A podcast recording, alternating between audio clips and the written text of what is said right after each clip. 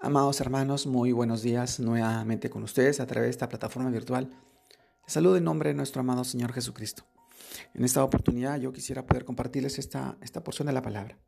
Esta vez lo encontramos en el libro de Daniel, capítulos 5 y 6. Dice, En tu reino hay un hombre en el cual mora el espíritu de los dioses santos, y en los días de tu Padre se halló en él luz e inteligencia y sabiduría como sabiduría de los dioses, al que el rey Nabucodonosor, tu padre, oh rey, constituyó jefe sobre todos los magos, astrólogos, caldeos y divinos. Daniel capítulo 5 versículo 11.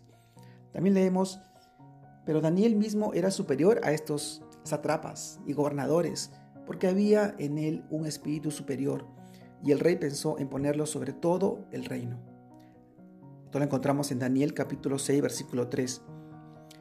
Para complementar, por tanto nosotros todos, mirando a cara descubierta como un espejo la gloria del Señor, somos transformados de gloria en gloria en la misma imagen, como por el Espíritu del Señor. Esto también está en el, en el libro de 2 de Corintios capítulo 3 versículo 18. Un espíritu superior. Amados hermanos, Daniel fue reconocido en el tiempo del rey Nabucodonosor y su hijo sucesor Belsasar como un hombre con un espíritu superior, un hombre en el cual moraba el espíritu de los dioses santos. Ellos en su, en su paganismo creyeron que se debía a la influencia de sus dioses, pero lo cierto es que Daniel marcó la diferencia por vivir en íntima comunión con el Dios verdadero, lo que hizo que el Espíritu Santo lo guiara en todo lo que hacía. Estaba lleno de luz, sabiduría y entendimiento, lo que lo distinguía de los otros consejeros del rey. Recordemos que en Romanos capítulo 8 versículo 14 dice, porque todos los que son guiados por el Espíritu de Dios, estos son hijos de Dios.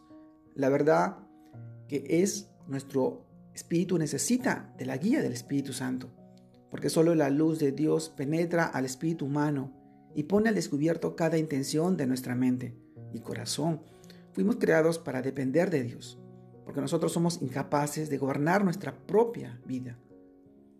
Daniel, que estuvo cautivo en Babilonia desde muy joven, supo que su misión en medio de ese imperio pagano era mantenerse alejado de la contaminación religiosa y se propuso no consumir la comida del rey que era prohibida para su cultura judía y mantuvo una ferviente comunión con Dios, con una vida vigorosa en oración Así como Daniel, los creyentes de hoy debemos buscar caminar en la plenitud del Espíritu para encontrar sabiduría e inteligencia, para resistir las fuerzas ocultas que siguen influenciando este mundo caído y que se, y que se intensificarán antes del regreso del Señor Jesucristo.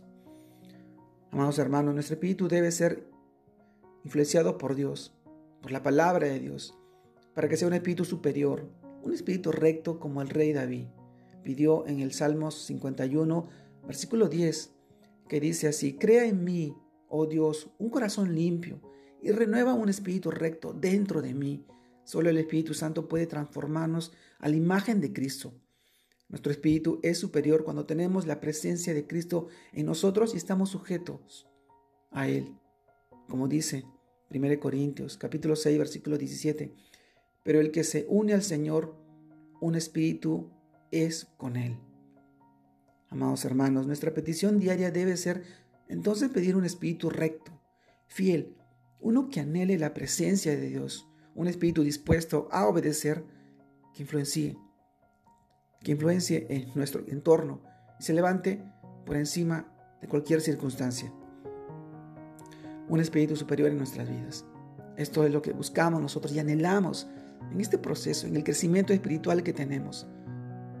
Solamente Dios, nuestro amado Señor Jesucristo, puede ser y puede hacer eso en nuestras vidas y en la vida de, las personas que están a nuestro alrededor, en nuestros hijos, en nuestras familias, en nuestros hermanos, en todas aquellas personas que hoy tenemos la oportunidad de llevarles esta porción de la palabra, esta bendición. Permite ser tú ese instrumento. Hoy te animo y te invito a seguir continuando en este crecimiento espiritual para, para la honra y la gloria de nuestro Dios, de nuestro amado Señor Jesucristo. Dios te guarde y te bendiga en este tiempo y en este fin de semana y sigas creciendo en el Señor para bendición de muchas personas. Dios te bendiga. Saludos a todos.